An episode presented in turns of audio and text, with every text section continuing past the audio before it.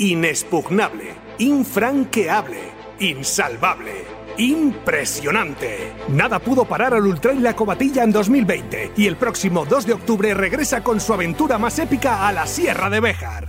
Corre de menos a más, de más a menos, pero corre. Enfréntate a los 80 kilómetros del Ultra, a los 40 del Trail o empieza por el X-Cross de 17 kilómetros para intentar ser el más rápido o el más entero en la línea de llegada. Y para inscribirse, corre también que se acaban. Toma nota. www.ultrailacobatilla.es. Impresionante. ¿Te gusta la montaña? ¿Te gusta correr? Entonces eres un ingrávido. Disfruta de tu programa favorito todos los viernes a las 7 y media de la tarde en Radio Marca o en tu plataforma podcast iTunes, Evox o Spotify. ¿Sientes ya la ingravidez?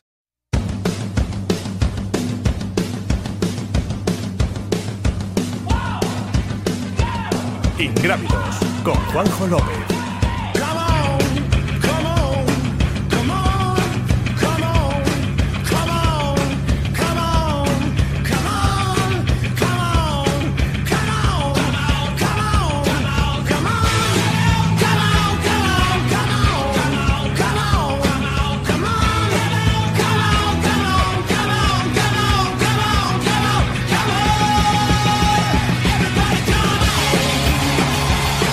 ¿Qué tal? Muy buenas. Viernes de Radio Marca, viernes de Trail Running, viernes de Ingrávidos. Gracias por estar con nosotros. Un programa más. Ya estamos en, verano disfrutando de todas estas pruebas que se están desarrollando a lo largo de toda la península. También a nivel internacional. Hoy vamos a tener eh, tiempo para hablar de la Western States, la que es la prueba considerada eh, más importante de la ultradistancia junto con Ultra Trail de Mont Blanc. De hecho, para los estadounidenses es la prueba más importante.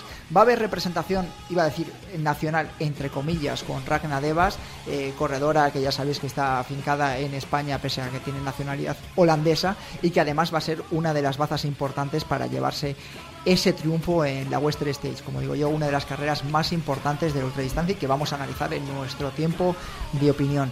Eh, a lo largo del programa vamos a estar hablando también tocando otros palos porque hemos tenido distintas, eh, bueno, distintas informaciones. Vamos a acercarnos también a la concentración de la selección española de la, de la FEDME, de la Federación Española de Deportes de Montaña y Escalada para hablar con nuestras chicas que se están preparando para ese mundial, esos mundiales de skyrunning que va a haber el próximo a principios de julio, el 10 de julio cita grande en Valdeboy y vamos a pulsar F5 para ver cómo están ellas de cara a esa cita que va a concentrar la atención de todo nuestro deporte.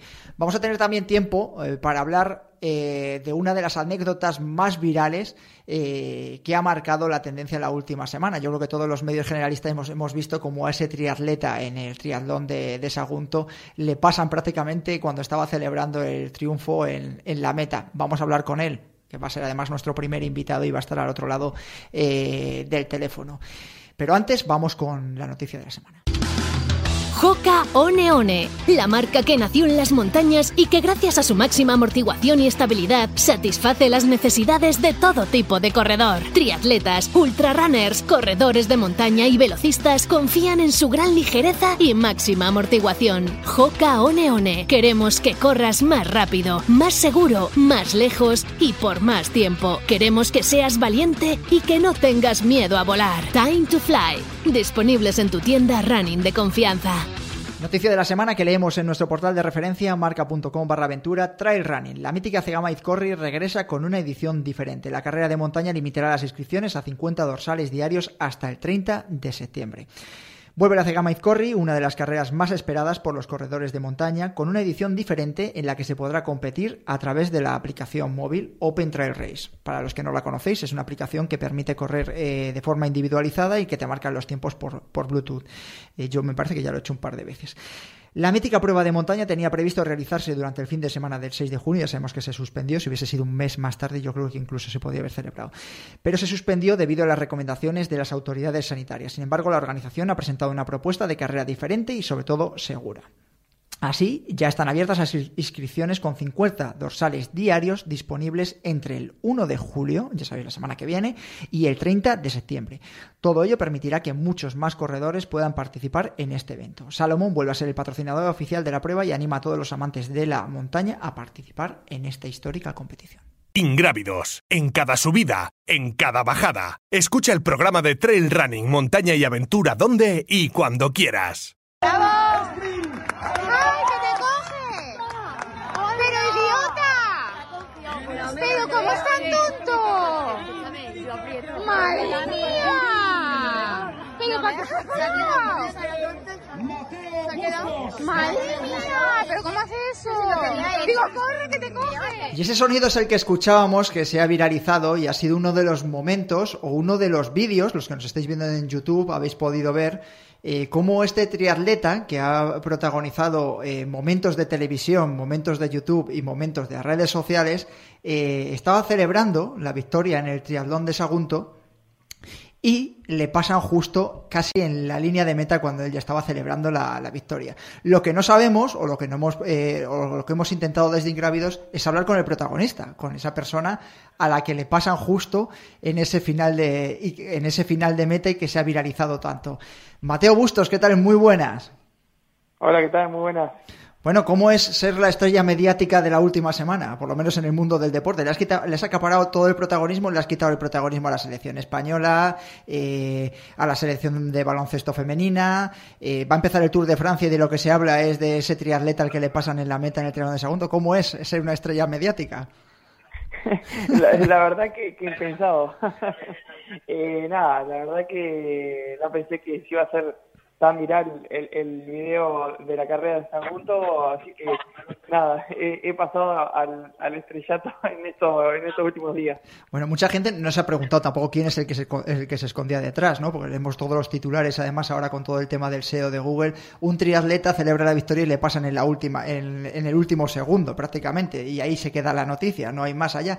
De ahí detrás está Mateo Bustos, que además es un recién llegado a España. No sé cómo has vivido tú todo el tormento de si te han escrito a través de las redes sociales, han intentado poner en contacto contigo, eh, porque yo veo que te lo has tomado bastante bien todo, ¿no? Sí, mira, hace tres semanas que, estoy viviendo acá en España y la verdad que sí, que me han contactado de varios medios de, comunicación de España, eh, radio, tele y mismo de, de Argentina. Así que la verdad que sí he hecho varias notas y nada, eh, estamos ahora con ustedes y la verdad que, que, se ha hecho súper viral todo esto. Bueno, el colmo de los el colmo de los males es que muchas veces te pueden llegar vídeos a través de WhatsApp que mm, llegas porque estás en 200.000 grupos, por ejemplo, o en Telegram, no te habrá llegado tu propio vídeo por distintos grupos a ti, ¿no? Diciendo, mira lo que le ha pasado a este y resulta que eras tú. La verdad, mira que el, el vídeo que me lo mandó a mí eh, fue Mauri, eh, Mauri Vegas, el entrenador mío. Eh, el primero que me lo manda fue él. Y digo, cuando lo descargo, digo que no sea la llegada. Y bueno, era eso. Y me dice, Mate, ya es viral. Dice, ya me lo han mandado desde tres grupos. Así que nada, a, las dos horas más o menos me empezaron a mandar mensajes desde Argentina. Y bueno, se, volvió súper viral. Bueno, bueno. Diego, ahí tienes a Mateo. Yo, ¿Me oís bien? Sí, perfectamente. Vale. Yo eh, justo iba a hablar de Mauri, o sea, porque a mí Mauri, tu entrenador, me, estamos en un mismo grupo de WhatsApp de, de finishers de, de Hawái 2019 y me decía, e, él está súper tranquilo, es un tío que curra mogollón. Mauri, ¿qué te ha dicho, tío? Mira, la verdad que Mauri me, nada, se ha sorprendido de, cómo me lo, me lo he tomado, digamos, con la madurez que, que lo he afrontado y la verdad que nada, que él me dice que más que nada que disfrute, que disfrute de, mi familia, de mis amigos, del entorno que, genera este deporte y que nada, que lo otro, lo otro va a venir solo y que nunca, nunca me olvide, digamos, de, de dónde salir, de mis raíces y, y demás. No te pillan en una igual, ¿no? De todas maneras. ¿Eh? No, no, no te van a volver a pillar en una igual, ¿no? O sea, tú ahora ya vas a empezar a celebrar cuando, a ver, has llegado aquí, llevas tres semanas, ya, ya estás peleando puestos, con lo cual se presupone que, que vas a empezar a pelear todo lo que son los triatlones ahí por la zona de Levante. Vas a celebrar cuando lleves 10 metros pasado la meta, ¿no? Sí, sí, sí, ahora sí voy a, voy a festejar una vez que haya cruzado el arco y ahí sí ya voy a estar más tranquilo. Oye, te iba a preguntar eh, por el tema del vídeo, porque eh, la mayoría de la gente que no lo sabe, es decir, por ejemplo, este vídeo eh, me lo manda mi padre también, para que os hagáis una idea. Es decir, hasta el nivel que le llega, que el, deporte le toca un poquito más de, de refilón. Em, y es dice, bueno, y encima la que, la que más caña le da es la novia. Y le digo, bueno, espérate a ver, que si la novia a lo mejor en el vídeo no es ella la que le está, la que le está poniendo verde cuando llega, eh, llega celebrando. No, esa chica no la conoces, ¿no? No, no, no, la verdad que no, que no la conocía, era una chica que estaba ahí en, el público y que nada, yo me entero de, ella cuando, nada, me, llega el, el, video y no, la verdad que no sabía quién era y bueno, después tuve la, la, la, posibilidad de, charlar con ella. Va, primero me escribe por, por Instagram, por privado, pidiéndome disculpas, disculpándose. ¡Qué bueno! Eh, sí, después en, en, una de, de las entrevistas, eh, el periodista me dice que tenía una, una mm, sorpresa para nosotros y era ella. Así que nada, la vi en, en cámara. Eh, así que nada, eh, que no sabía, digamos, eh, dónde meterse y nada, que me pedía disculpas que le había salido desde lo más profundo decir eso, así que por la misma adrenalina que genera la, la carrera y demás, la entendí, así que nada, digo, quédate más que tranquila que está todo, todo bien conmigo. Yo te iba a preguntar, ¿y el segundo clasificado qué te dice? Porque claro, eh, sprinta de esa manera, me imagino que él diría, ¡buah, esta es la mía! Y, mira, yo lo, primero que hago, lo voy y lo saludo, lo felicito a Germán, y nada, me pide perdón, digo, no tenés nada que, disculpar, la, carrera se termina cuando se cruza el arco y la verdad que nada, te felicito y digo, ya está. Y bueno, después eh, por la tarde noche me, me vuelve a mandar un, mensaje que, que, nada, que estaba agobiado de todos los mensajes que, que le llegaban y, y, todo, todo lo que se había dado. Y le digo así que despreocupate, le digo que no te tenés que sentir mal, que no, no fue una conducta antideportiva ni nada, porque la gente ya empieza a hablar y empieza a hacer, eh, llevar a un extremo, digamos, eh, los comentarios y demás. Entonces, digo, quédate más que tranquilo que una vez que cruzamos el arco de llegada, nosotros somos, dejamos de ser rivales y somos colegas. Entonces, eso es lo, bueno del deporte. eh, Diego, la última para Mateo. Yo, eh, mi pensamiento, antes de nada, yo a Mateo le tengo que dar las gracias, porque estamos consiguiendo que se hable de triatlón en un programa de trail, partiendo de esa permisa, perfecto, o sea, que, que súper bien. Y luego es, em, nada, que, que, cuente un poquito su calendario y cómo ha sido su llegada aquí a, España y cómo se enfrenta al triatlón en España, si está notando mucha diferencia en cuanto a calidad con respecto a Argentina, el, cómo ha sido el cambio, más o menos. Y bueno, eh, mira, digo, yo estuve en el 2019 acá también, la primera vez, esta es mi segunda vez acá.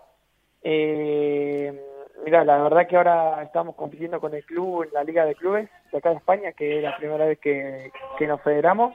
Estamos en la C, así que bueno, ahora el domingo competimos en, en Navaja, a ver si, si podemos ascender a, a, la, a la B. Y la verdad que sí, que acá se nota mucho más nivel que en Argentina porque es un deporte mucho más conocido, que arrancas desde pequeño con las escuelitas de, atletismo, de acuatlón o mismo de, de, tría. Así que la verdad que acá sí hay mucho más, más nivel que, que allá.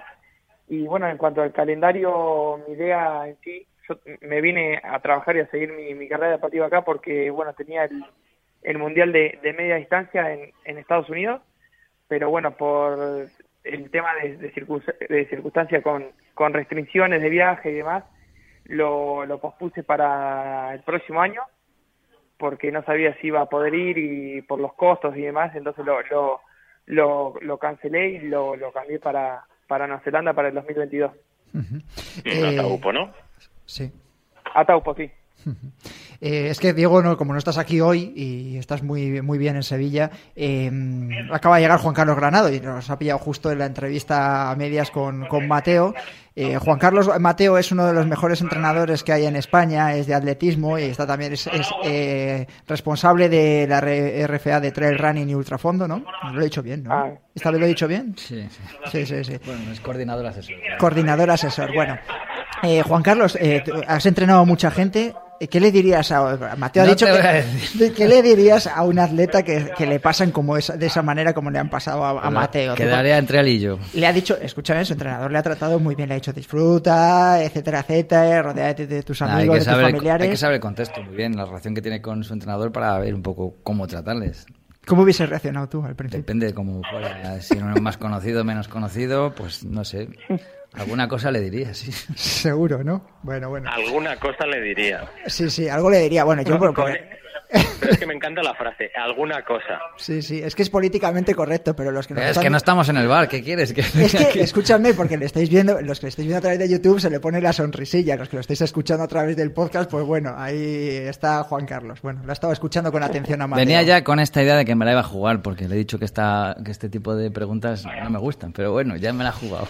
No te la he jugado, no, que no que no te he metido los dedos en la boca aún. Eh, Mateo, muchísimas gracias por haber estado en Radio Marca en Ingrávidos. Cuídate mucho y que me imagino que la próxima vez seguro que lo celebras 10 eh, metros más allá de la línea. ¿Vale?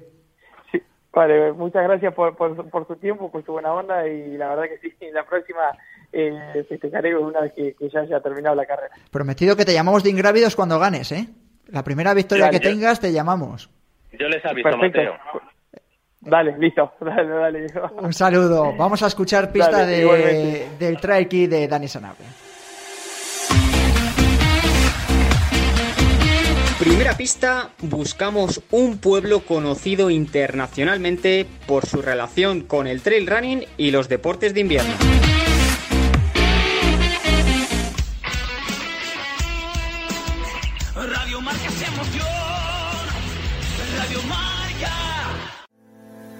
¿Quieres tener un plan personalizado de nutrición y entrenamiento? Tu gestor de salud te ayudará a conseguir tus objetivos aprendiendo a cuidar tu alimentación. ¿Se puede comer? ¿Que te has comido qué? Pero deja de pesarte. Aprende de la mano de Belén Rodríguez, nutricionista deportivo con casi dos décadas de experiencia. Tugestordesalud.com. Somos especialistas en corredores y deportes de montaña. Sois alpinistas experimentados, si no, no estaríais aquí. Pero el Everest es el lugar más peligroso de la Tierra. ¿Te gusta la montaña? ¿Te gusta correr? Un día aparece un chaval y te quita el récord, así que fácil. Pero una medalla de oro es tuya. ¿Eres un fan de la aventura? Entonces eres un ingrávido. Disfruta de tu programa de montaña, aventura y trail running en Radio Marca. Escúchalo cuando y como quieras en el podcast o en la aplicación móvil de la Radio del Deporte. Todos los fines de semana, un nuevo capítulo de Ingrávidos. Siente la aventura. Entonces, pues si puedes hacer una cosa corriendo y no andando, ¿por qué ir andando, no? ¡Que son gigantes! ¡Que no! ¡Que son molinos! ¡Que te digo que son gigantes! ¿No ves el curavacas y el espigüete? Más de 2.000 metros de altitud en Ultramontaña Palentina. Un reto gigantesco. El 11 y 12 de septiembre de 2021 tienes una cita con la carrera de los gigantes en el Parque Natural Montaña Palentina. Ultra, maratón, trail y este año una carrera vertical para disfrutar de tu especialidad favorita. Inscripciones abiertas en www.utmp.com es. Ah, pues sí, son gigantes. ¿Te gusta la montaña? ¿Te gusta correr? Entonces eres un ingrávido. Disfruta de tu programa favorito todos los viernes a las 7 y media de la tarde en Radio Marca o en tu plataforma podcast iTunes, Evox o Spotify. ¿Sientes ya la ingravidez?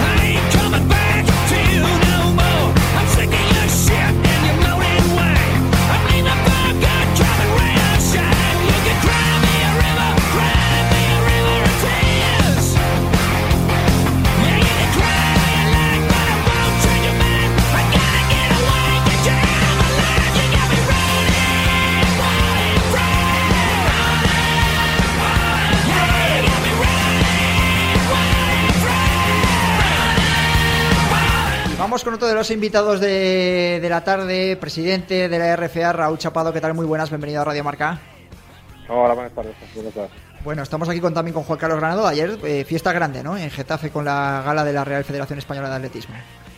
Sí, ayer fiesta grande para celebrar bueno, pues a los mejores del año, un año tan atípico, y hoy en medio aquí en Getafe, que es donde se estoy atendiendo, se está celebrando el Moto de España absoluto, tanto hoy como mañana como pasado, donde, bueno, pues esperemos que salga definitivamente la, selección olímpica. ¿Cuál es la, situación? Un poquito, porque llevamos por lo menos un mes, yo creo que Juan Carlos sí está aquí a mi izquierda, llevamos un mes hablando prácticamente de que se había recuperado prácticamente la normalidad en el trail running. Yo sé que la RFA desde el año pasado también eh, no se ha parado de hacer pruebas deportivas, de hecho te voy a preguntar ahora mismo por ese premio al Ayuntamiento del Paso. Eh, del Campeonato de España de Trail. Eh, vosotros habéis seguido con la línea y ahora mismo me imagino que a nivel de competiciones estáis a tope, ¿no? Sí, nosotros hemos intentado desde el primer momento, ¿eh? desde que pasó la pandemia, empezamos a trabajar los protocolos que nos permitiesen, cuando acabase el confinamiento, recuperar, respetando la preparación de los deportistas, que necesitan unos meses. Empezamos en septiembre del año pasado y entonces no hemos parado. Es verdad que hay dos disciplinas que han sufrido mucho más, en el caso trail running, que poco a poco hemos podido recuperarlo. No todas las organizaciones han podido celebrar sus, sus eventos. Hemos hecho muchas cancelaciones en el año 2020 y en el año 2021. Eh, pero nosotros los campeonatos sí los hemos podido sacar con una participación reducida, porque nos hemos centrado básicamente en los deportistas que tienen el campeonato y eh, alguna pequeña parte de, de, digamos, de corredores más populares, ¿no? Pero, por ejemplo, la ruta ha sido complicado. La ruta es lo que más ha sufrido. Eh, hace dos días presentábamos el Maratón de Madrid para septiembre a nivel popular, vimos que había habido alguno ya, pero a nivel popular masivo parece que va a ser el primero y son las dos disciplinas que más está costando. Pero bueno, yo creo que el trail running lleva un poquito de ventaja porque es menos masivo y además el entorno natural pues favorece mucho la seguridad del evento. Bueno, celebramos el premio al Ayuntamiento del Paso. ¿Por qué el premio? Me imagino que por aquella primera imagen que vivimos en el mes de octubre del año pasado, aquellas salidas escalonadas. Eh, con los atletas y las atletas más destacadas, aquellas, aquellas pruebas de, antígenos que se hacían casi prácticamente bajándose del avión, que bueno, marcó, un poquito de tendencia ¿no? de lo que podía ser eh, los siguientes meses eh, con la pandemia.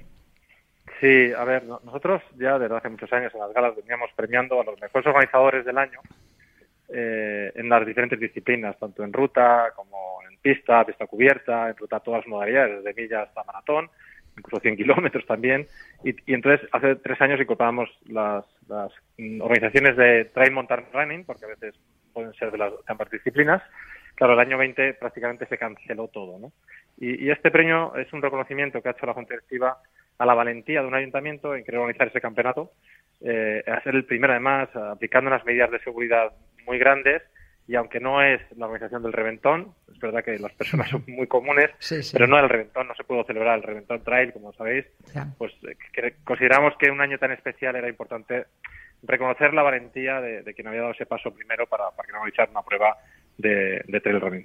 Un saludo para Omar, que sé que nos está escuchando siempre Omar Hernández, eh, uno de los de las cabezas visibles, si no la más la cabeza más importante de, del Ayuntamiento del Paso Concejal de Deportes y además también uno de los organizadores de, del Reventón Trail. Eh, Juan Carlos, ¿qué recuerdas tú de, ese campeonato de España, de trail, aquellas salidas escalonadas que estuvimos viendo? ¿Qué es lo que más te llamó la atención? ¿Te acuerdas de, también de, de, esos nervios, ¿no? Con las, con las pruebas, incluso aquel deportista que tuvo que estar incluso aislado con ese miedo yo que yo me acuerdo el sentimiento ¿no? que tenía en este caso Viezma, el andaluz. Eh, ¿Qué es lo que más te acuerdas de ese campeonato que parece ya que pertenece a una vida anterior? Bueno, parecía una distopía ya de, de, encontrarte con viejos amigos que parecía que hablabas con ellos mucho, muy a menudo, que estabas con videoconferencias continuamente y que de repente les veías la cara, algunos hasta cambiados físicamente. Sí, sí, sí. Y, de repente te encuentras en un entorno que la verdad es que maquilló muy bien la salida de lo que estábamos acostumbrados a ver y la dejó en un sitio inhóspito, en una cosa bastante curiosa, con el chalecito ese ahí muy, majo. Y la verdad es que fue todo muy agradable en cuanto a lo que es la, la situación anómala que, en la que vivimos, con los antígenos y bueno, hubo ahí algún sustillo también que tuvimos con Rafa. Sí, sí, es verdad. y tal. Eh, entonces, bueno, la verdad es que el recuerdo dentro de, de las expectativas con las que íbamos todos, que eran de a ver qué pasa, fue de una cierta normalidad y bueno, luego la competición, aunque no fue masiva porque era un campeonato de España, además todo como muy protocolizado, eh, fue muy bonito el resultado deportivo, sobre todo las chicas hicieron un carrerón y, disfrutamos mucho del evento. Con lo cual, yo tengo un buen, muy buen recuerdo. También fue un poco como la primera salida sí, es verdad. a un campeonato y, joder, la verdad es que estábamos con muchas ganas. Sí, sí, sí. Yo me acuerdo también de la sensación fue muy buena. De hecho, yo creo que es hablar de, del paso y a todos nos da, se nos dibuja una sonrisa, ¿eh? tanto a los medios de comunicación. Y lo que hemos hablado varias veces, la retransmisión del streaming fue bestial. sí. El streaming fue muy bestial y nos dejó imágenes. Y siempre le recuerdo yo a los oyentes esa imagen de ese adelantamiento, ¿no? De, de Gisela a Ollana en una carrera súper emocionante que justo eh, conectó la televisión en ese momento y pudimos vivir esos últimos kilómetros hacia la meta que se había montado en, al lado, en los aledaños del paso. Eh, Raúl, dejando esto un poquito este tema al lado y dándos la enhorabuena por la gala y por ese premio también al, al Ayuntamiento del Paso a nivel de trail running. Eh, te iba a preguntar por el tema de, Camilo Santiago. Esta semana hemos conocido que ha habido, eh, se le ha sancionado eh, con dos años por ese intercambio de dorsal. Nosotros lo dimos aquí en su día. El problema que había tenido con el maratón de Dresde, que había cambiado el dorsal y había corrido bajo el nombre de otra persona, que incluso saltó a la voz a, a, nivel público porque le, dieron como récord de, de Honduras de maratón, ¿no? Juan Carlos, si no me equivoco, era maratón, ¿no? Sí, sí, sí. Maratón. Eh, bueno, cuéntanos un poquito, porque ha sido la RFA ¿no? la que le ha puesto los dos años de, sanción después de haber hecho una investigación con respecto al caso.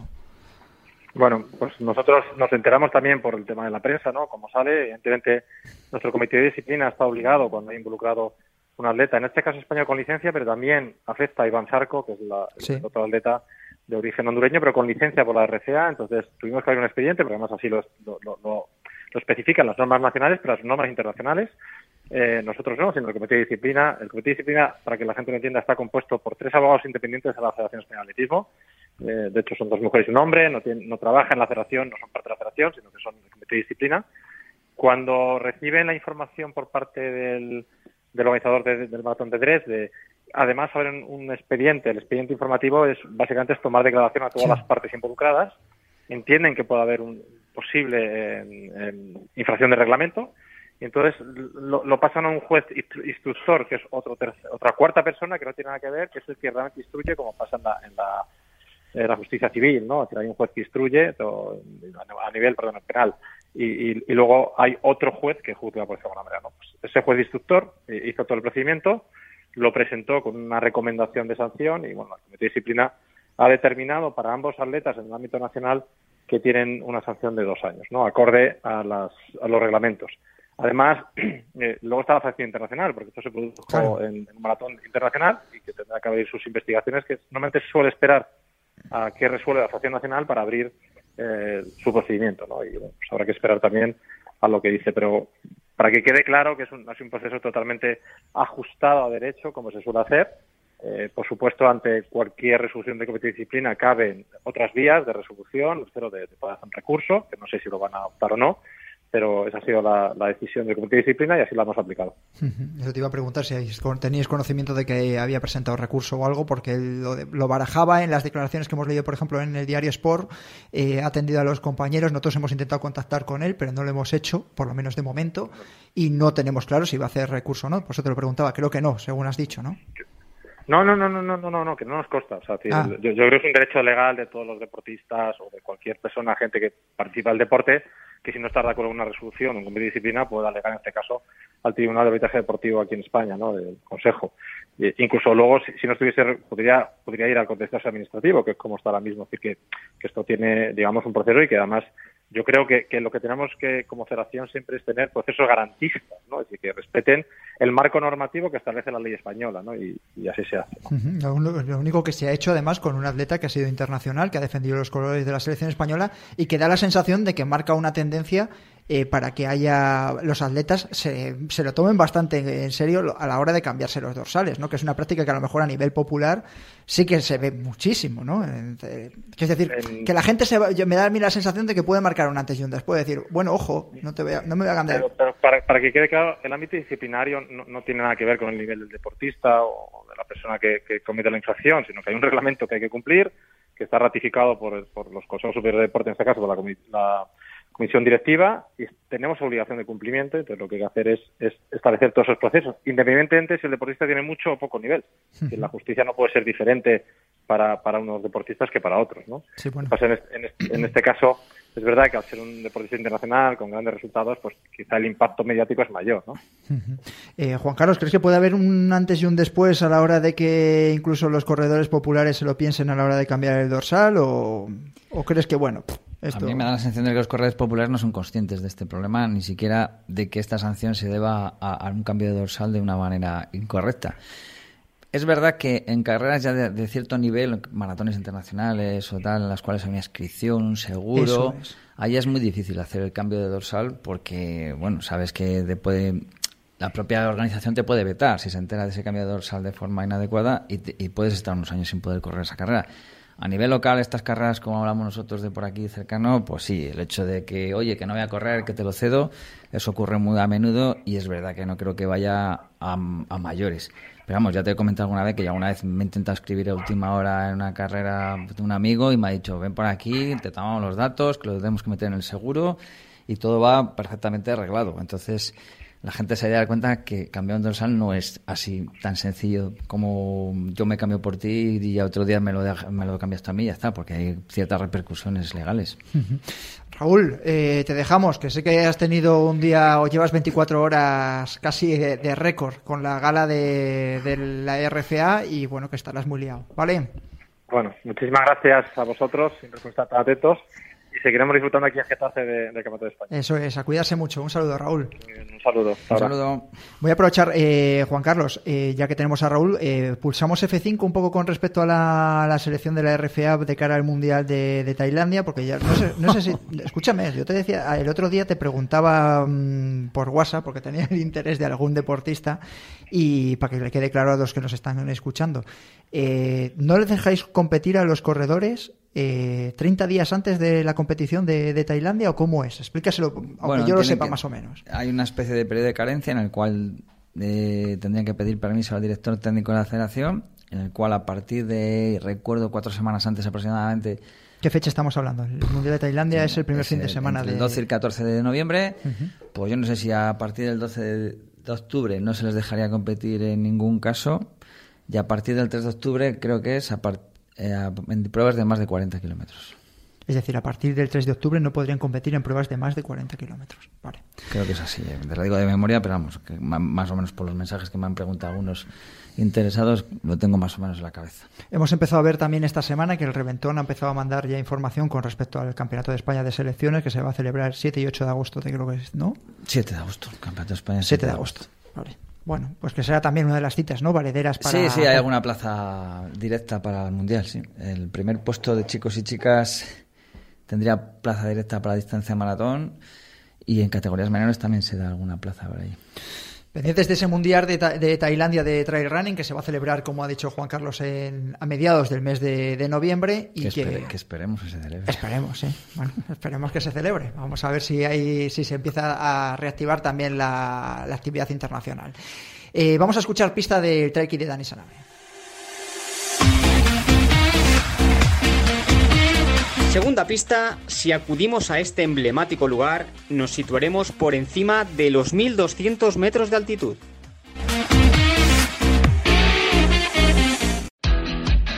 Landsport, tu marca de ropa deportiva. Landsport, tu compañera de aventura y trail running. Si te gusta la montaña, disfruta de la mejor termorregulación, adaptación y ventilación gracias a nuestros productos de altas prestaciones. Vístete de LAN y olvídate del resto. ¿Dónde nos encuentras? En www.landclouds.com y en tiendas especializadas. Landsport, tu compañera de viaje van a oír. Pues eso quiero, que me oigan. Vengo a desafiarlos. Estoy listo para Ultra Sanabria by Stage. Del 12 al 17 de octubre vive la aventura del lago salvaje por etapas. Corre uno o tres días o hasta seis con la nueva Glaciar Stage que recorrerá en seis jornadas el Parque Natural del Lago de Sanabria. Inscripciones abiertas desde marzo en www.ultrasanabria.es.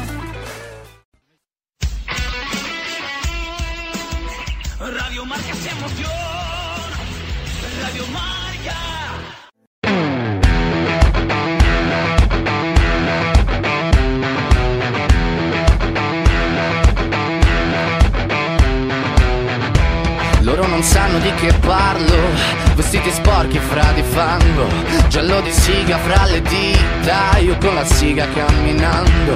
Scusami ma ci credo tanto Che posso fare questo salto. E anche se la strada è in salita Per questo ora mi sto allenando. E buonasera signore e signori Fuori gli attori. Vi conviene toccarvi i coglioni Vi conviene stare zitti e buoni. Qui la gente è strana tipo spacciatore Nos vamos ahora a hablar con dos de las chicas más importantes ahora mismo en el nivel de, de la ultradistancia, Silvia No sé si lo he dicho bien, Silvia. Sí, sí, lo has dicho Ah, bien, bien, porque ten en cuenta, hoy no tengo aquí a Diego Rodríguez a mi derecha, pero cada vez que me toca hablar algo en catalán me, da- me golpea y me dice, bueno, es que no vas te vas a terminar la temporada y no dices aún Monsen bien. Y digo, vale, digo, dejo de decir Monseni. Eh, Silvia, ¿cómo, te- eh, co- ¿cómo te presento? ¿Como seleccionadora, coseleccionadora, responsable de carreras por montaña de la, de, de la FEDME? Bueno, mi cargo es un poco eh, estar de técnica al lado de Rogelio, Eso Rogelio es. Macías, que es el seleccionador, Sí. y bueno, a intentar que estos deportistas eh, pues eh, lo hagan lo mejor posible, hacer lo posible y, y ayudar en todo, vamos. Así que estamos como de, de segunda de a bordo, vamos. De segunda de bordo, que has llegado ahora con la nueva directiva de, de la FEDME, te pones junto a, a Rogelio y también me imagino que con Blas, ¿no? Eh, que Blas está también de responsable de carreras por montaña. Blas está de responsables y, y el tema de selecciones y tecnificación está a mano nuestra de Rogelio y mía. Vale, muy bien. Estáis de concentración y digo estáis porque al otro lado del teléfono también está Aroa Sio. Aroa, ¿qué tal? Muy buenas. Muy buenas, pues muy bien, muy contenta. Me imagino, ¿no? Estrenas, ¿Vas a estrenar inter- internacionalidad o me equivoco? No, no, no te equivocas. Bueno, has Estreno, trabajado, estreno. has trabajado mucho, ¿eh? Para conseguirlo. Sí, la verdad que he trabajado mucho. Bueno, hemos trabajado mucho porque detrás de todo esto hay un equipo detrás que me está apoyando. Y, y, bueno, el principal es Abel, que le tengo que dar las gracias porque a veces echa horas dentro del coche para poder ayudarme y darme soporte. Y, y bueno, que al fin y al cabo somos un equipo, pero bueno, que la verdad que no me lo esperaba. ¿eh?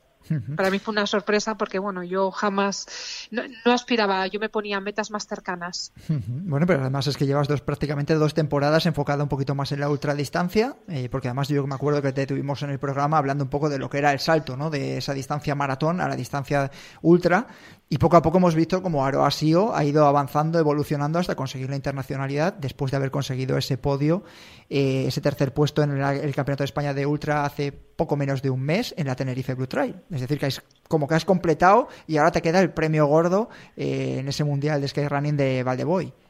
Sí, sí, sí. Bueno, para mí esto ya es un premio, formar parte de la selección y, y la verdad que estoy súper contenta, vamos. Súper, pero súper. Bueno, Silvia, ¿cómo trabajas con, con toda esta gente? Pues estáis ahora mismo concentradas, ¿no? Y concentrados. Sí, ahora estamos, eh, estamos aquí en el hotel que vamos a estar también durante los mundiales. Sí. Así acotamos todo un poco porque ya sabéis que los deportistas somos un poco especiales con todo, descansos, comidas, entrenos. Y bueno, hemos querido venir al mismo sitio, mm, ver recorridos, eh, hacer un poco de grupo, conocernos, que ellos nos expliquen sus necesidades de cara al mundial. Y, y nada, la- el objetivo es esto, estos cuatro días, eh, disfrutar de este paraíso, que bueno, para mí es como mi casa, soy, soy tal vez la que vive más cerquita. Sí. Y, y bueno, y que ellos estén contentos, que puedan ver el recorrido, que vean dónde están sus puntos fuertes, sus débiles, que los puedan entrenar y eso, que coman mucho, que descansen y que se lo pasen en grande. Vamos, que la visualización es fundamental, ¿no? De cara además a un campeonato de- del mundo, en este caso de los mundiales, eh, será fundamental Aroa. Digo yo que ver lo que, lo que os vais a encontrar, ¿no? El próximo 10 de julio. Sí, sí, de hecho hoy hemos hecho ya la primera parte del recorrido. He querido, bueno, fuimos Maite y yo a, a verlo. Maite Mayora. Y bueno, sí, Maite Mayora. Y de hecho tengo aquí a mi lado Gemma Arenas, que es mi compi de, de habitación. Dile que se ponga el teléfono y salude, por lo menos, Gema. Sí, sí, espera, la, la pongo, la pongo. Ponla, dile hola. Hola. Hola, Gema, ¿qué tal? Muy buenas. Bienvenida a Radio Muy Marca, buenas. Ingrávidos. ¿Qué tal todo? Bien, bien. Yo recién llegada. Ellos llegaron algunos anoche y otros hemos llegado, bueno, otros por la mañana y yo he llegado al mediodía. Bueno, me, me imagino que ya tienes lo del COVID, lo tienes súper olvidado ya, ¿no? Porque ya inclu- incluso segundo puesto en la Tenerife Blue Trail, ahora con la selección española, ya del COVID ya casi ni te acuerdas. Nada, nada, yo ya no me acuerdo. Fue en septiembre, ya estoy súper recuperada del COVID. Ya está por ahí perdido. Bueno, ¿no has tenido ningún tipo de secuela ni nada? ¿Te costó algo? A nivel deportivo, luego volverte a poner. La verdad que no, tampoco los primeros meses, como no se podía competir, bueno, pues tampoco lo noté. Y cuando me he puesto a competir, no he notado no he notado fatiga ni nada raro, la verdad que no. Bueno, eso nos alegra mucho, ¿eh? porque luego tenemos algunos contertulios corredores que dicen que sí que han tenido algo de secuela, sobre todo de cansancio, hasta que se han vuelto a poner la vacuna. ¿eh? con, la con la vacuna parece que se, se mitigan un poquito los efectos. Gemma, muchísimas gracias eh, por ponerte, que haya mucha suerte estos días, ¿vale? que disfrutéis de cara a ese camino del mundial. A vosotros, Juanjo. un besín. Venga, eh, hasta luego. Aroa, seguimos. Eh, Silvia, eh, vamos a empezar la casa por el tejado. Cuéntanos un poquito quiénes vais a formar esta selección española de cara a los mundiales de Valdeboy y de Skyrunning. bueno, tenemos un cartel. De lujo. De lujo, ¿eh? de lujo. Mucho muy de lujo. Pues empezamos por el vertical, está Virginia Pérez Mesonero. por, por el femenino, Silvia Lara. Tenemos también. Estoy en chicas, después tenemos Manu Merillas que va a hacer vertical y sky, Dani Osanz, Pere Rullán, este es el tema del vertical. En la Sky, eh, Virginia y Manu repetirán por sus resultados deportivos en ambas modalidades. Tenemos a Marta Molís también.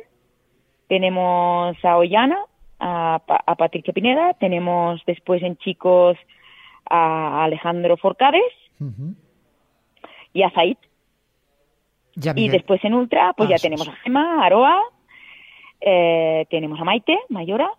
Y en chicos, pues tenemos a Migueleras, tenemos a Manuel Anguita. Sí. Y ahora me, me falta. ¿Te falta, alguien? Bueno, te dejo, ten en cuenta, te dejo tiempo para que lo pienses. Voy preguntándole un, poquito a, Aroa. Eh, Aroa, ¿estas cómo van a ser estas, estas últimas semanas? De cara a preparar ya una cita como es la del día 10 para enfrentarte a eso, ¿ya descarga total o vas a hacer todavía algún tipo de tirada larga? Eh, ¿Cómo vas a plantear estas dos últimas semanas? Bueno, pues voy a aprovechar que estoy aquí para ver todo el circuito eh, y entrenarlo y así, bueno, de paso a hacer carga y, y, luego nada, ya la última semana va a ser ya más relajación, más tranquila. Haré algún entreno de calidad, igual pues series o cositas así, pues para dar chispa. Y luego nada, tranquilidad, activaciones, recuperaciones, cositas suaves, un rodaje de media hora con ejercicios de propiocepción o una horita de bici en plan tranquila para estar a tope para, para cuando den el pistoletazo de salida. Pero me imagino que ya no te meterás ninguna carrera, ¿no? Porque la semana pasada estuviste compitiendo en Ibiza, eh, que ya sabes que es como tu segunda casa, y, y te, por lo menos disfrutaste también, ¿no? Sí, bueno, disfruté, la verdad que hacía también muy buen tiempo, aproveché para ir a la playa, increíblemente fui a Ibiza a la playa cuando yo la tengo a dos kilómetros de casa y acabo muchas veces los entrenos ahí, sí, sí, pero no, me tuve que ir a Ibiza a bañarme, que el agua está mucho mejor y, y, nada, ya aproveché, bueno, pues de paso que estaba Abel también y ya nos quedamos allí un par de días más. Así de gusto. Están aquí Sara técnico y también Rodrigo, de técnico de, de vídeo y demás, que están diciendo que vaya envidia, ¿no? Que de, de Valdeboy a Ibiza y a Vigo, a dos kilómetros de casa. Así de gusto, ¿eh? de competir. Eh, no sé qué te, Aroa, ¿cómo llevas un poco? Porque claro, tú eres una recién llegada, llegas a una, a una selección con nombres tan importantes como puede ser Manu Merillas, eh, Miguel Ángel Eras, eh, Maite Mayora o Yana Cortázar, acostumbrados a competir a nivel internacional y a ser referentes dentro de este deporte que la presión, de alguna manera, de competir en casa va a ser para la selección española, porque además tenéis esa oportunidad de, de, ver la visualización del recorrido, de que todos los focos se vayan a concentrar en vosotros el día 10. No sé si de alguna manera eh, ¿Tú lo ves a lo mejor para disfrutar o sientes un poco la presión de todos los que van a estar eh, viendo, esperando los resultados? Eh, ¿Tienes algo de, de, de, presión añadida? Tengo un poco de ambas, ¿no? Por una parte yo esto me lo tomo como un premio, como algo para disfrutarlo y saborearlo y, por otro lado, pues quiero hacerlo lo mejor posible. Eh, vengo de, la, del Campeonato de España, que no tiene nada que ver el perfil, eh, que era una carrera muy rápida contra esta, que es una carrera muy lenta. Eh, los desniveles son totalmente diferentes. pero bueno, la verdad que para mí son un referente todos los deportistas que están aquí dentro de la selección y la verdad que son todos súper majos y te sientes como en casa. O sea, de repente esos nervios se disipan y te encuentras súper a gusto. He ido a correr con Maite a ver parte del circuito y hemos ido juntos y, muy a gusto. Es decir, íbamos hablando, otras tramos calladas porque vamos centradas en la subida o, yo, ella no, ¿eh? con el gancho y, y, bien, y la verdad que muy a gusto, yo me encuentro muy a gusto, me encuentro muy cómoda. Me imagino que los nervios llegarán en el momento que te pongas la camiseta de España y te toque competir y, hacerlo lo mejor posible. Pero bueno, a quien no le conozca, sabes que va a salir con la sonrisa sí o sí. Eh, Silvia, ¿te he dado tiempo? No sé si faltaba alguien o no. Sí, Sí, Borja, Borja Fernández. Borja Fernández, me lo bueno. Dejo, me mata, me mata. Bueno, bueno, bueno, Borjita. Sí. Nosotros aquí, vamos, si le dejamos fuera, luego seguro que nos manda algún mensajito. Eh, me mata, ya me va a matar. presión, porque claro, eh, como técnico también es verdad que eres una recién llegada, Silvia, eh, pero mm, la presión es la importante, ¿no? Como dices, estás en tu casa y con tu gente, te queda además la carrera muy cerquita de tu casa, te estrenas con la selección española y en un mundial en el que todo el mundo, los ojos van a estar pendientes de vosotros, ¿no? Prácticamente llegáis con la vitola de que tenéis que ganar el campeonato sí o sí.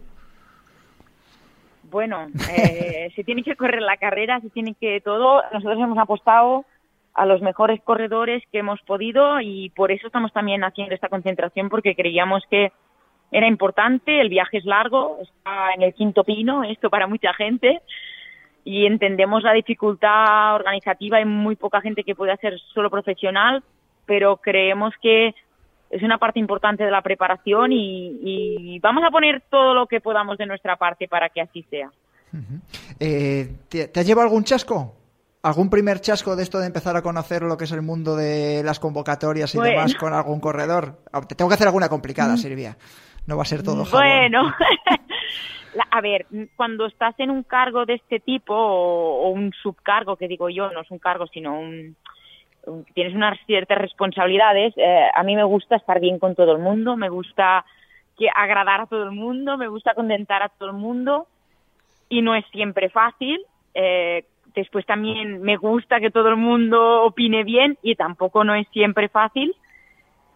Y, y, sé lo que me atiendo, ¿no? Y entonces, bueno, intentar fijar, con Rogelio hemos fijado unos criterios, seguirlos eh, para que no se pueda decir que hacemos las cosas eh, mal. ¿no? y, ir mejorando, ir mejorando. Hoy hasta ahora está el mundial, pero pronto también está el mundial de jóvenes y, este año tenemos eh, el doblete de competición porque en noviembre hay uno europeo. Y bueno, ahora veníamos con una directiva antigua y con unos seleccionadores antiguos y ahora vamos a intentar cambiar un poco las cosas, un poco las cosas y, hacerlo como nosotros nos parece que es más profesional hacerlo. También dentro de lo que se puede, ¿eh? que al final los cambios son lentos. Eso te iba a preguntar. Dos, dos te voy a hacer más complicadas. Una, me imagino que la gente que sigue un poquito más eh, las convocatorias, las selecciones y los nombres propios echa de menos a Andreu Simón, campeón de España de ultradistancia. Sí. Eh, lo habéis intentado, me imagino, ¿no? Sí, efectivamente. Lo hemos intentado, pero también somos conscientes de que, bueno, eh, que es un mundo en el que tal vez las marcas tengan algo más de fuerza. Y entonces, bueno, Andreu ha crecido mucho y, le respetamos, respetamos su decisión. Y él, él ya ha sido ganador en esta carrera, entendemos que quiere abrirse a otras cosas, que su marca le proponga otros retos. Y nosotros, pues bueno, seguiremos apostando por él cuando cumpla con los requisitos y tenga esta calidad. Pero bueno, en esta ocasión ha preferido pues tirar por otro lado. Y nosotros, pues, tan contentos y brazos abiertos a otra vez. Bueno, la primera la has salvado bien, con nota, ¿eh? No, no te has metido en ningún jardín. Ahora, Silvia, la, la segunda, hablas de europeo para el mes de, noviembre. Coincide con un mundial, de, en este caso de trail running, como es el de Tailandia, en el que muchos deportistas también tienen depositados los ojos eh, de cara para cerrar la temporada. Eh, ¿Ya habéis pulsado algún corredor o habéis pulsado los corredores para decir qué vais a hacer en el caso de que estéis seleccionados por uno o por otro. Os estáis encontrando mucho de, oye, yo tengo lo del tema de el tema puesto de, Tailandia y me gustaría ir, como una experiencia vital, además, claro. Mira, una de las cosas que, creemos es que no nos podemos eh, enfadar porque un atleta escoja una cosa o la otra. Al final tenemos que ser federaciones complementarias, esperemos que llegue a esto si sabéis que ya además ya se ha hablado de esto, mi entrenador está en la otra federación, eh, nos queremos mucho, les tenemos mucha estima eh, hablamos mucho de esto y, y, no vamos a poner ningún problema a los atletas. Intentaremos que nuestro equipo sea el mejor posible. Las carreras son muy distintas, el europeo es muy técnico, muy técnico, no sé cómo va a ser Tailandia. Entonces, a lo mejor ahí encontramos perfiles diferentes de corredores. Eh, seguramente podamos compaginar una federación con la otra, porque son muy diferentes, muy diferentes.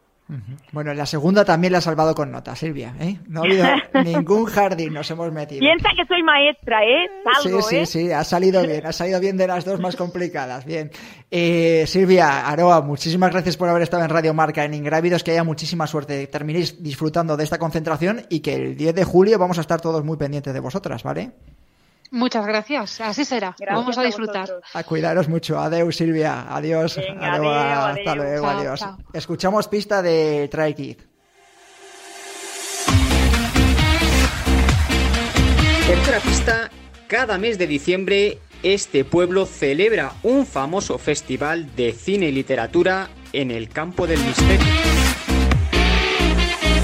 24, 24, 24. ¿Cuánto? 24 horas en la cobatilla. Compite por relevos en equipos de cuatro personas en la Sierra de Bejar, en la meca de los corredores de montaña en la península ibérica. Participa con tus amigos, tus amigas, los días 3 y 4 de julio en una carrera pionera en España. Más información e inscripciones en www.ultrailacobatilla.es. Ah, y recuerda, todas las comodidades para familiares y amigos gracias al Centro de Turismo Activo de la Sierra de Bejar, La Cobatilla. Joca One One, la marca que nació en las montañas y que gracias a su máxima amortiguación y estabilidad satisface las necesidades de todo tipo de corredor. Triatletas, ultrarunners, corredores de montaña y velocistas confían en su gran ligereza y máxima amortiguación. Joca One One, queremos que corras más rápido, más seguro, más lejos y por más tiempo. Queremos que seas valiente y que no tengas miedo a volar. Time to Fly, disponibles en tu tienda running de confianza. Sois alpinistas experimentados, si no, no estaríais aquí. Pero el Everest es el lugar más peligroso de la Tierra.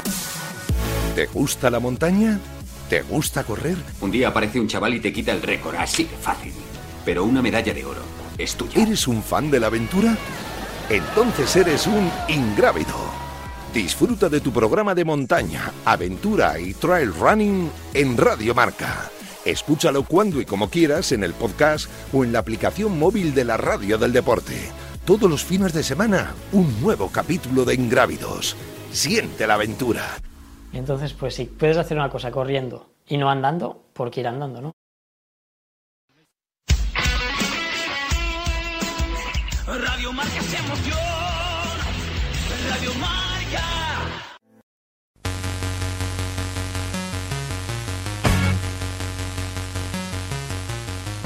Tertulia en Grávidos.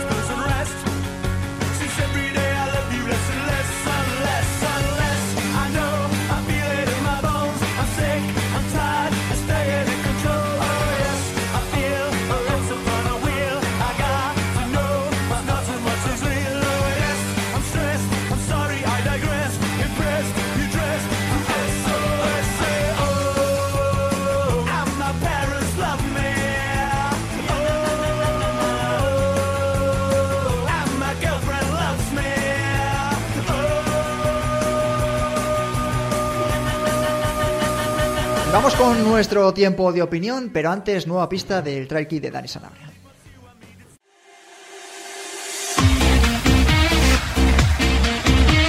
Cuarta y última pista, el pueblo que buscamos alberga la salida de dos pruebas de ultra trail de gran prestigio en Europa. Y ahora sí, tiempo de opinión. Saludo a Bel Regnol, ¿qué tal? Muy buenas. Hola, buenas tardes. También Dani Sanabria. Dani, ¿qué tal? Hola, hola, buenas tardes. Y aquí a mi izquierda sigue Juan Carlos Granado. Eh, mm. Bueno, eh, semana grande porque semana de competición, aunque sea al otro lado del charco, es una de las carreras más importantes del mundo como es la Western Stage. Y para eso contamos con nuestro especialista en trail running, ultra running americano, que es Abel. Abel, eh, ponnos en situación y pon en situación también un poquito a los oyentes que no conocen esta carrera americana, que podríamos equiparar de alguna manera al Ultra Trail de Mont Blanc salvando un poco la distancia. Bueno, eh, poco más hay que decir ya de esta carrera. Yo creo que todo el mundo la conoce. Es una carrera que lleva, es de las más antiguas de Estados Unidos. Eh, la historia es muy, muy peculiar, aunque la hemos repetido unas cuantas veces, nunca está de más recordarla. ¿no? La historia era una carrera que discurría a caballo allá por el año por los 70 y por el año de 73 o 74, pues el famoso Gordy Ansley, pues su caballo se lesiona y él decide que, que puede competir contra esos mismos caballos, pero corriendo a pie. Eh, todos se burlaron de él, pero él consiguió bajar de las 24 horas por aquel entonces. Eh, ahí digamos que comenzó la leyenda de esa carrera. Estuvo un par de años sin competir nadie más contra esos caballos, pero por allá por unos tres o cuatro años después, pues volvió otro, otra persona y en el año 77, pues creo que se llamaba Ken, Ken Sirk o algo así. Exacto. Eh, pues volvió a correr y a competir. Y ahí sí que en el 78 ya había como 13 o 14 atletas que compitieron sin, sin ir contra, contra los jinetes, sino como carrera. Y unos un año después o dos, pues ya había como 50 o 60 personas, eh, por allá por el 78, 79, y ahí digamos que ya se formalizó lo que es la leyenda de las 100 millas de la famosa Western States. Eh, es en California, cerca del lago Tahoe, ¿qué podemos decir? Eh, bueno, este, sale desde la sede de Squaw Valley, que es donde se, se organizaron los Juegos Olímpicos de Invierno del 60, y a día de hoy, pues cualquier corredor de ultras del mundo, sobre todo los corredores, corredores, de los rápidos, que quiera medirse con los mejores, pues debería intentar estar allí. Es muy difícil conseguir una plaza, pero yo creo que todo el mundo quiere estar allí. Ha habido varios españoles que lo han intentado. Toffol creo que ha sido el último, que al final ha hecho un puesto 10 o 11 la última vez que participó, con una pérdida allí incluida. Sí. Después ha estado también, bueno, la recientemente fallecida de Marroca, que creo que ha quedado quinta en féminas en un año, en el, creo que en el 15 o el 16, no recuerdo ahora y Miguel Eras. Miguel Eras también estuvo presente y también se tuvo que retirar, creo que sobre el kilómetro 70 o por ahí. Mm. Eh, son españoles. Luego internacionales, pues, ¿quién no ha estado allí, no? desde Kilian a todos los americanos, todas las leyendas. Y hay, hay algunas algunas, digamos, anécdotas interesantes, pues gente que ha terminado como Antrason, que es la leyenda, ¿no? De allí, que ha terminado la carrera como 13 o 14 veces. Está Scott Jurek, que, está, que ha terminado también unas cuantas, seis, ganando, venciendo, me refiero. Y podemos estar hablando de esta carrera un montón de tiempo más, pero más recientemente, pues nos venimos con Jim Wamsley, con su objetivo de las bajar las 14 horas, etcétera, etcétera, y ahora pues está todo el mundo como que parece ser que ya es, factible, ¿no? Que más de un corredor puede hacer ese tiempo. Yo no lo sé, aunque con el, con el ritmo que vamos últimamente parece que parece ser que sí que sea que sea factible. Yo no he puesto por Jim este año, pero bueno, eh, eso es otro tema, luego lo hablamos. Vale. Eh, Dani, ¿algo que añadir a esa descripción que ha hecho tan buena Abel, que yo creo que le ha situado perfectamente? Bueno, te falta decir cuándo empieza y, cuándo, y más o menos cuándo termina, claro, Abel. Eh, ahora me pillas, pero yo creo que es mañana. sábado. es que el sábado, perdón, sí, el sábado y a la hora siempre estoy un poco perdido, con la hora de comienzo de allí, con la hora... sí. pero seguro que Dani ya ha investigado y nos lo va a contar ahora. Sí, eso está muy bien. Toma patata, Dani, venga. Sí, no, no, tampoco he hecho los deberes, así que Abel, no me pases la patata porque tampoco he hecho los deberes, no tengo ni idea de la hora exacta a la que empieza, pero bueno, te doy un par de datos porque nosotros, eh, claro, como europeos, no somos más de mirar al UTMB, pensamos que el origen de nuestro deporte está un poco en el UTMB, pero decir que la Western es una carrera que, por ejemplo, a principios de los 80 mm, ya empezó a inaugurar, eh, bueno, a inaugurar, empezó a utilizar el sistema de los sorteos ante la avalancha de peticiones eh, que había. Eh, o sea, estamos hablando de 20 años antes de que naciera el UTMB en, la Western States, ya estaban haciendo sorteos para asignar los dorsales y también fueron pioneros en exigir unos requisitos. Eh, no se podía apuntar cualquiera y, bueno, había que acreditar de alguna manera, pues bueno, estar preparado físicamente para poder hacer las 100 millas en lo que ya era una carrera a pie. Así que bueno, esos, esos dos pequeños datos que son interesantes y luego también eh, simplemente podemos luego aquí ya debatir un poquito el tipo de carrera que es, em, fijaros, eh, siguiendo la comparación con el UTMB, el desnivel positivo de la Western es de 5.000 metros y el de la UTMB es de, es de 10.000.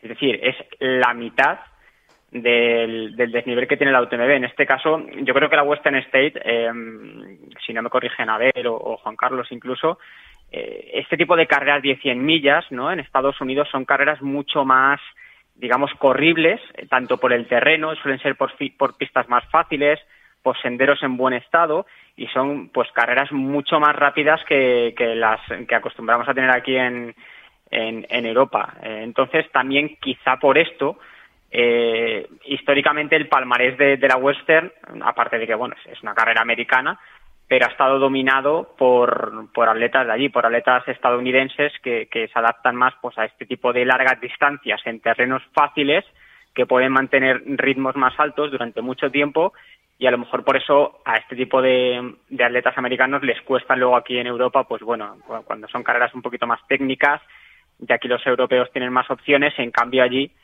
son ellos, son los americanos los que los que siempre van a estar entre los favoritos, ¿no? Estaba eh, los que, uy, me escucho, no sé si me escucha, ¿se me escucha bien? ¿Me estáis escuchando, chicos? Vale, si es que no, sé, no sé si no tenía retorno o es que me ahora me escucho mucho mejor. Estaba, los que nos estáis viendo a través de YouTube, estábamos Juan Carlos y yo eh, buscando la hora de, salida y creo que si no nos equivocamos, eh, que sería el sábado a las 2 de, la tarde, ¿no? Hora española. hay que restar la diferencia que en California no sé cuántas son, si son ocho. Ocho, ocho, ocho, ocho sí. Pero eh, a las dos de la tarde, hora española. O sea, que a las seis de la mañana. A las seis de la mañana, sí. Saldría. Si no nos equivocamos, a, las a partir de las dos de la tarde se podrá empezar a, seguir la Western Stage eh, de mañana sábado. Mm, ¿Por qué hablaba, oye, eh, ¿por qué hablabas de. Oye, antes de nada, de preguntar por favorito Abel. Eh, qué bien se lo montan estos americanos que siempre, alrededor de, estas carreras, siempre tienen una historia chula, eh, la que ha contado Abel, el tema de los caballos. Estaba recordando la Barclay también del tema de los presos y demás, que siempre lo rodean todo muy bien de este tipo de pruebas, Juan Carlos. A mí me da un poquito de envidia siempre, ¿no? Decir, Joder, fíjate que la semana pasada estuvimos hablando de la carrera como la travesera, que podía tener una historia de aquel pastor que recorrió todos los picos de Europa, algo así, ¿no? Algo chulo que... Bueno, ya se preocupan ellos de moverlo bien a nivel marketingiano porque son unos campeones para eso. No, los mejores. No hay, no hay, vamos, no hay segundo ni tercer puesto, están ellos y luego el resto. Y bueno, pues son historias que al final pues sí que tienen una cierta síntoma de, o sea, síntoma de aventura y bueno, pues... engancha. la gente lo cuenta como algo que pasó en su momento y te van metiendo en su historia y al final tú te lo vas creyendo. Algunas carreras de que, que por aquí pasa un poco igual. Igual Cegama también tiene ese pequeño pozo de, de la historia aquella también, de, la, de la romería, que al final con la Peñagolosa también es de ese estilo. Bueno, pues al final igual que tengan una base histórica y algo que contar también llama un poco la atención a la Yo creo que sí. A mí me gusta mucho, de hecho. Yo me imagino que a muchos de los oyentes también que les gusta que haya una, intrahistoria detrás de cada carrera. Eh, a ver, ¿por qué decías que no le das favorito a Jim Worsley? Que me ha sorprendido mucho, que casi doy un brinco aquí en el, en el asiento. Uy, escucho muy mal a ver. ¿No? ¿Te escuchamos muy mal a ver? ¿Ahora? ¿Ahora? Ahora sí, te escuchamos perfectamente ahora. A ver. No, yo me baso en lo que ha comentado Jim últimamente, que ha estado un poco. Primero ha puesto, ha cerrado todo, ha puesto en privado todas las actividades de Strava de los últimos dos meses. Nunca ha hecho eso. Y lo ha hecho porque ha tenido problemas con la cintilla y con la rodilla. Y entonces él dice que llega bien, que lleva dos semanas entrenando sin molestias, pero yo es que lo quito de la porra porque nadie puede correr unas 100 millas con molestias. Entonces, creo que va a correr, va a correr muy bien, pero si tiene molestias, no creo que entre, no creo que termine directamente. Entonces, lo, lo quito directamente de los favoritos, porque no creo que nadie pueda competir al nivel que ellos compiten con una molestia en la cintilla o en la rodilla o lo que sea. Dice que está fuera de, que ya no le duele, pero no lo sé. Es una intuición nada más. Vale, porque es que quitar prácticamente así el favor. Y, lo de lo que dices, no, se habrá recuperado de repente milagrosamente, porque es verdad que lo dices que no, no ha publicado mucho en sus redes y últimamente en el Instagram es verdad que él nota mucha actividad de su perfil. Claro, es que yo no creo que lo haya hecho como una estrategia, ni mucho menos. No lo veo un tío que haga eso normalmente. Y eh, él mismo, o sea, él mismo con su doctor ha explicado lo que le pasaba. Eh, el problema que tenía, la molestia, que no podía correr bien ni rápido, y por eso ha bajado el volumen, el, ritmo de, entrenos, etcétera, etcétera. Yo, si me si como él dice, lleva dos semanas entrenando y está bien, pero claro, es demasiado con pinzas para mí pillarlo esto, ¿no? Como para competir contra Jared Hazen o contra Hayden Hawks o todo, todo la cantidad de corredores rapidísimos que hay ahí. Yo creo que, ojalá me equivoque, pero si tiene una molestia, ¿cómo va a aguantarles el ritmo a esta gente durante 14 o 15 horas? No, no lo veo. Bueno, porque está un escalón por encima de ellos. También. Mm, bueno, sí. Yo te lo digo. Eh, bueno, yo ten en cuenta que yo no lo sigo tan de cerca. ¿eh? Yo hablo de, Me acuerdo de la entrevista que tuvimos con él y de seguir el reto de los 100 kilómetros y yo vi que estaba un escalón por encima del resto. Entonces me sigo basando en eso. También estoy recordando, según estás diciendo, lo veo demasiado con pinzas. Y yo me acuerdo eh, de cómo Diego aquí a mi derecha y yo, eh, cuando nos dice que después de correr los 100 kilómetros va a volver a correr otros 100 kilómetros en 15 días. Que nos dijimos los dos, nos parece como muy osado, ¿no? Pero a lo mejor es que Gin está preparado para él. Incluso a lo mejor los problemas que tiene ahora mismo están derivados de esas salvajadas, ¿no? De, tanta ultradistancia metida. Claro, ahí ya es el debate de siempre, ¿no? ¿Cuántas ultras pueden, puedes correr al año estando al nivel que están ellos y compitiendo al nivel y a los ritmos que, que compiten ellos? Es un debate muy interesante, pero yo creo que al final pocos corredores hay que puedan decir que han ganado cinco veces, cuatro o cinco veces en una carrera como la Western States muy pocos, entre ellos Scott Jurek. Pero no creo que se vaya a dar el caso con Jim. Ojalá me equivoque, pero no creo que este año que este año esté ahí ahí. Bueno, pues eh, da favorito entonces. Si no es para ti Jim, para ti es pues, Scott Jurek o claro, El segundo del año pasado, bueno, del año que se celebró, Jared, Jared. Amigo de él, corredor, es rapidísimo, es muy joven, conoce la carrera, Sí, y después, pues los de siempre, Hayden Hawks, que seguramente esté ahí delante, y Patrick Regan de Hoka también, que es buenísimo. Está más acostumbrado a correr con, con poco desnivel, pero mucho y muy rápido. Si es capaz de afrontar el desnivel, Patrick Regan va a estar ahí arriba. Y después, pues los que están siempre ahí entre los seis o siete primeros, para mí, eh, eh, está siempre Tyler Green, que es otro americano que es muy bueno, que corre para Nike allí. Stephen Kersh, que también es colega de estos todos, es del grupete, como digo yo. Los americanos, todos casi de la zona, como digo yo, entrenan juntos, son muy rápidos. Son, todos, de esos... son todos del oeste, ¿no? Sí, todo, todos, ahí está, exactamente. Y cualquiera puede estar arriba. Hayden, si está bien, va a ser muy difícil de batir, pero no, no lo sé, no sé cómo está Hayden. Y hay mujeres. Eso te iba a Yo creo, que yo creo que mujeres va a repetir Claire Gallagher.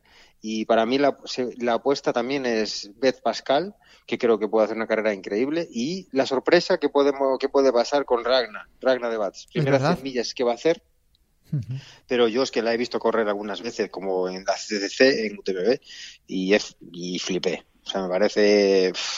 si está bien, ya sé que son 65 kilómetros más que la CCC, pero es que si da la sorpresa es la leche, porque es su primera 100 millas. Entonces, para ganar incluso a las americanas, a Claire Gallagher y compañía. Es que no lo sé, no, sé, no lo sé. Eh, yo la he visto correr, es muy, muy fuerte, muy rápida, yo sé que está bien y está motivada. Lo que pasa que ganar una primera 100 millas, la primera 100 millas en la que te presentas, que sea una western, pues mm, lo veo más difícil. Pero ojalá, ojalá nos dé un buen buen entretenimiento, ¿no? Entre ella y las otras favoritas. Me gustaría verla ahí arriba. Le voy a preguntar ahora por el perfil de Ragnar Devas, así le doy un poquito de tiempo a Dani para que se lo prepare y no le atraco. Eh, Juan Carlos, eh, una persona que debuta en las 100 millas, ¿tú la ves como ganadora tal y como le está apuntando un poquito a Bell? Incluso allí en el propio territorio de Claire Gallagher y compañía de corredoras de Joca. Bueno, va a depender mucho de, de lo, cómo, cómo se haya preparado. Mm, no, he hablado con, con Rafa de estos temas, no suelen ocupar otros, pero vamos, eh, yo lo veo complicado. Lo que pasa es que se ha hecho una buena preparación en este tipo de carreras, vale más la preparación que la experiencia. Pero bueno, a ver, la experiencia sigue siendo, en este caso, saber gestionarse, saber dosificar, incluso conocer la prueba Eh, cualquier prueba, conocerla bien es muy importante a la hora de afrontar con éxito y, llegar al final con, competitivo, porque ya puede, estar muy bien hasta el kilómetro 120 y luego de repente pues se acabó. Entonces, bueno, eh, es que este tipo de pruebas están dando mucho a las, a las sorpresas, entonces es muy complicado dar favoritos claramente, porque bueno, el otro día lo comentaban en las mismas eh, UTMB, de los listados de 20-25 favoritos que hay todos los años, suelen llegar a meta 4 5. Entonces el nivel de incertidumbre y de, y de posibilidades de cambios durante la prueba es tan grande que es que es que se habla de favoritos y puede haber muchas sorpresas. Bueno, muchas. Puede haber alguna sorpresa que puede ser rana en este caso, pero incluso gente que no esté muy conocida más, más en chicas puede ser, pues puede ocurrir, porque son pruebas que se puede preparar alguien por ahí por su cuenta, trabajar, trabajar, trabajar y, y estar ahí en el. Bueno, me, quedo más tranquilo de que lo de acertar o no acertar en el mundo de la ultradistancia o del trail running, que es muy complicado, me quedo también estas semanas con lo que ha pasado también con la, con la Eurocopa y demás, que todos los expertos dan por eliminados antes de empezar a muchos de los equipos que luego resulta que se meten. Entonces, bueno, y con toda la información que hay a nivel de fútbol, no solo nos pasa en nuestro deporte o en nuestro sector. Eh, Dani, ¿qué podemos aportar de Ragna Devas? Eh, corredora que eh, además ha estado en el Traikid, además muchas veces escondida, yo creo. Sí, sí, más de una vez yo creo que, estaba ahí detrás de las pistas del trail. y bueno, Ragnar ya la conocemos todos, vamos, no nadie duda de la calidad tremenda que tiene. Es verdad lo que comentabais de que a lo mejor le falta esa experiencia, ¿no? Eh, aunque yo creo que Ragnar ha corrido hasta, 100, hasta 130 kilómetros, es decir, bueno, no ha, no ha llegado a 100 millas, pero sí tiene alguna competición de más de 100, tiene de 130. También recordemos que estuvo, por ejemplo, el Maratón de Sables, ¿no? Que es una carrera de un perfil diferente, sin desnivel, todo plano, ¿no? Que en este caso por arena y, bueno, vamos a ver qué tal responde allí. Yo lo que os comentaba antes, eh, al final la experiencia de otras corredoras como la propia Claire Gallagher, que ya ganó, como Ruth Croft, que creo también está, eh, como Beth Pascal, que decía Abel, yo creo que las coloca un poco por delante, pero simplemente en este aspecto, no porque sean mejores corredoras, sino simplemente, pues bueno, por la experiencia en este tipo de carreras de 100 millas y, el hecho de conocer ya el terreno, los recorridos, pero vamos, tampoco sería una sorpresa mayúscula si, si Ragnar se colara ahí arriba, le saliera un buen día, le saliera una gran carrera, eh, como ya le pasó la, la CCC, eh, como hizo en el Mundial también de Peñagolosa, que pudimos verla mm, dando una auténtica exhibición, exacto, sobradísima, y a mí tampoco me sorprendería en exceso que fuera ella la, la campeona, así que bueno, estaremos atentos porque, porque ya te digo que aunque, aunque todo lo que sea más desnivel y terreno más técnico, yo creo que ahí eh, Ragnar sí que, pues bueno, tiene un puntito más que, las demás chicas que van a competir por la victoria. Pero bueno, en cualquier caso, mm, opciones tiene. Además, como dices tú, está últimamente el deporte un poquito, un poquito disparatado con los resultados. Viendo el otro día el partido de Hungría con Alemania, nos echamos todas las manos a la cabeza. Así que bueno, vamos a ver si, si tenemos suerte y nos da esta alegría Ragnar. y un eh, inciso, Juanjo. Sí. Eh, yo creo que la he visto también en el listado de favoritas del Mundial de la de Valdeboy en el día 10 de julio. Yo eso no sé si es que va a ir o no, pero en el listado de la Skyrunning Federation está. O sea, imaginaros la locura, ¿no? Va a hacer ahora esto. Eh, pues, lo que van a decir aquí a mi izquierda lo tengo bastante claro. Pero, creo que sí, creo que está, creo que va a correr. Sí, pero bueno, que esté inscrita no significa que a lo mejor el mañana sábado se lleve un, yo qué sé, una chaqueta de la leche y diga, no estoy preparada para correr un mundial. No, es que a mí lo que me choca es el contraste entre los dos tipos de carrera, ¿no? Eh, más rápida, mucho más larga y esta mucho más corta, pero la del mundial, pero mucho más técnica. Y, la recuperación, la recuperación, las lesiones, es que, vamos, yo no sé, yo muchas veces pienso que son de otro planeta, pero ah, es que al final tiene que salir por, por algún lado todo este tipo de, esfuerzos que se hagan, por mucho que seas, eh, estés dedicado en cuerpo y alma a este deporte, porque es que es así. Bueno, yo lo único que sé es que sí que es verdad que, que han ido a Western la pareja un poco por invitados y ya aprovechan pues para seguir su, su, por, El, mundo mundial. Y, y, no sé exactamente si la ha preparado con, intención de ganar o de estar ahí adelante, pero vamos, seguramente conociendo a Rana va a estar, va a estar lo más adelante posible. Pero bueno, sé que la filosofía de este viaje ha sido esa, la de un poco aprovechar la, la, oportunidad de, de, conocer toda la zona y para más adelante igual tomarse un poco más en serio, porque va Pérez también, que va a correr. Y volverán el mismo día que vengan directamente, en el caso de Pere, a la concentración que vamos a hacer. O sea que, estos son así. Que está a tope. Em, oye, ya aprovecho ya. Eh, mediáticamente, ¿qué creéis? ¿Que puede tener más repercusión? Imagínate en el caso de Ragna, ¿ganar la Western Stage o ganar el Mundial de Skyrunning de, de Valdeboy? Venga, os la dejo votando. A ver, a ver, Western. Yo creo que Western. ¿Dani? Yo creo que también, Western. Yo iba a decir un, pata, un palabroto, no. ¿Eh? Que ni idea. Yo creo que la Western también, pero sobre todo de cara a lo mejor. Es indisoluble, más o menos. Ya, ya, ya, pero bueno, sí. Que es, es, más internacional la Western. Te da publicidad aquí, te da publicidad en Estados Unidos, en el resto de países. El mundial de aquí que, tengamos en Valdeboy, bueno, es una cosa más casera, aunque sea un mundial pero digamos que al final yo creo que la Western, la proyección mediática que tiene a nivel internacional, es pues lo que hablamos antes, eh, se puede equiparar a la UTMB simplemente. Nos quedamos sin tiempo. Eh, Abel Regnol, Dani Sanabria, muchas gracias por haber estado en Ingrávidos, ¿vale?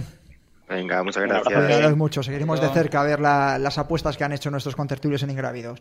Juan Carlos Granado, gracias por estar un viernes más con, todos nosotros. ¿vale? Bien, hasta la próxima. Y a todos vosotros ya sabéis que nos podéis escuchar todos los viernes aquí en Ingrávidos a partir de las siete y media de la tarde en el 101.5 de la FM, también en el podcast, en iTunes, en iVoox, en Spotify y también en YouTube. Buen fin de semana a todos.